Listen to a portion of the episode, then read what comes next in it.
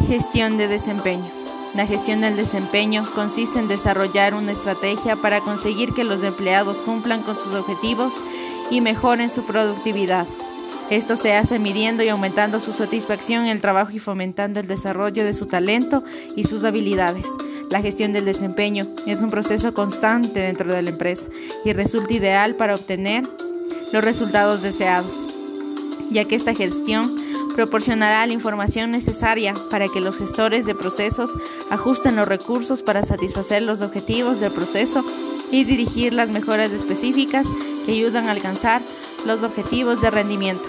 Toda empresa se traza altas metas de productividad para satisfacer a los clientes, obtener ganancias y cumplir otros objetivos como expandirse y generar empleos.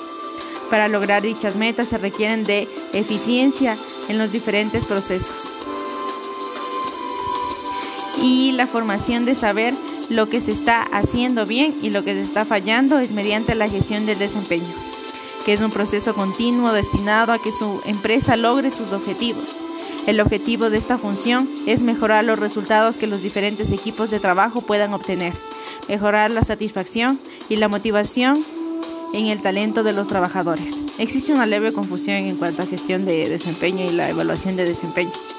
En cuanto a gestión, se considera que para saber la manera de operar de forma eficiente para alcanzar sus objetivos, la gestión del desempeño evalúa aspectos internos, tales como rendimiento general y por sectores, la producción de diferentes fases y el rendimiento del personal.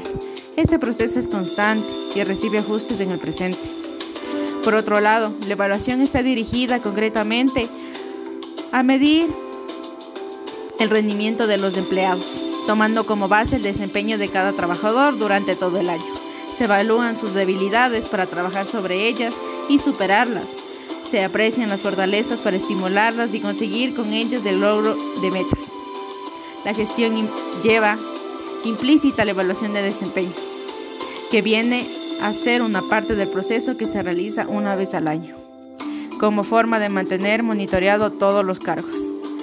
Tanto la gestión del desempeño como evaluación del desempeño requieren de supervisores aptos, para lo cual debe diseñarse un plan de formación. La gestión de rendimiento o desempeño es el uso de la información de rendimiento, tiempo, costo, capacidad y calidad para monitorizar y mejorar el flujo de trabajo en comparación con los objetivos establecidos en una empresa. La importancia de esta herramienta es la posibilidad de poder identificar y retener ese talento, al mismo tiempo que se mejora la comunicación en la empresa y el desarrollo del personal. Existen posibilidades como la buena formación constante y el establecer objetivos y metas. ¿Qué se debe tener en cuenta para, para una buena gestión del desempeño? Pues se lo debe elaborar una buena estrategia que sea capaz de sacar la máxima productividad de las relaciones laborales. Se piensa que la gestión de desempeño puede lograr potencial el talento, el rendimiento de los trabajadores, de modo que hay que hacer mucho énfasis en ella. Por otro lado, los colaboradores de la empresa tienen muy claro que sus jefes esperan de ellos, así como los objetivos que han de asumir. Esa es la clave de formación. Esto quiere decir que siempre se debe procurar que cada trabajador tenga claro los conocimientos necesarios para desempeñar sus tareas. Así, en caso necesario, se recomienda incrementar un plan de formación en el que se pueda apoyar como información bonificada e incluso cursos o seminarios. ¿Qué es un perfil profesional? Es el conjunto de competencias técnicas, metodológicas, participativas y personales que permiten al trabajador acceder a una organización concreta. Al intentar buscar un trabajo, es importante transmitir que uno se encuentra calificado para el puesto al que postula, que tiene los conocimientos y la experiencia necesaria para que la persona encargada de entrevistarnos para el puesto sienta que realmente somos su mejor opción. ¿Qué es un perfil duro? Se entiende la información que se destaca en un currículum. Es la formación, idiomas, experiencia laboral, información y otros conocimientos valiosos. En cuanto a perfil blando del candidato, se trata de identificar las habilidades y competencias del candidato que serán esenciales tanto para adaptarse al puerto de como para su entorno de trabajo. Por ejemplo, si cubrimos una postura que van a trabajar de cara a público, Necesitamos perfiles resistentes al estrés, con orientación al cliente y que valoren el detalle. La diferencia es decir cualidades que aporten calidad a su desempeño. ¿Qué es una competencia en, en lo organizacional?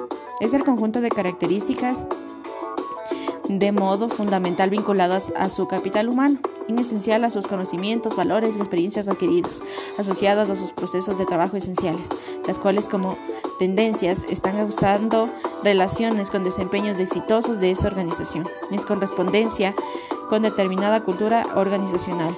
Se entiende como competencias de procesos aquellas capacidades específicas de un proceso que le permiten a este cumplimiento de su misión, responsabilidades en tributo al desarrollo de las competencias organizacionales, las mismas que estarán relacionadas con su papel en la agregación de, valor, en el aseguramiento de la efectividad de las relaciones internas y que impactan significativamente en el cumplimiento de la misión del propio proceso en la empresa. ¿Qué es el reclutamiento de personal? Es el proceso mediante el cual la organización identifica y atrae a futuros empleados capacitados e idóneos para el cumplimiento de los objetivos organizacionales. La primera etapa del proceso de reclutamiento se da cuando surge la vacante. Existen diferentes motivos por lo que una área o departamento de la organización registra la existencia de una futura vacante. La renuncia de uno de los integrantes del equipo, el mayor volumen de trabajo, la jubilación, el despido por falta grave, e incluso ausencias o descanso médico, generándose en estos dos últimos casos un vacante temporal, dependiendo de las funciones asumidas por la persona que se ausenta del centro de trabajo. El surgimiento de una vacante se puede establecer con anticipo, salvo una emergencia como accidente o fallecimiento.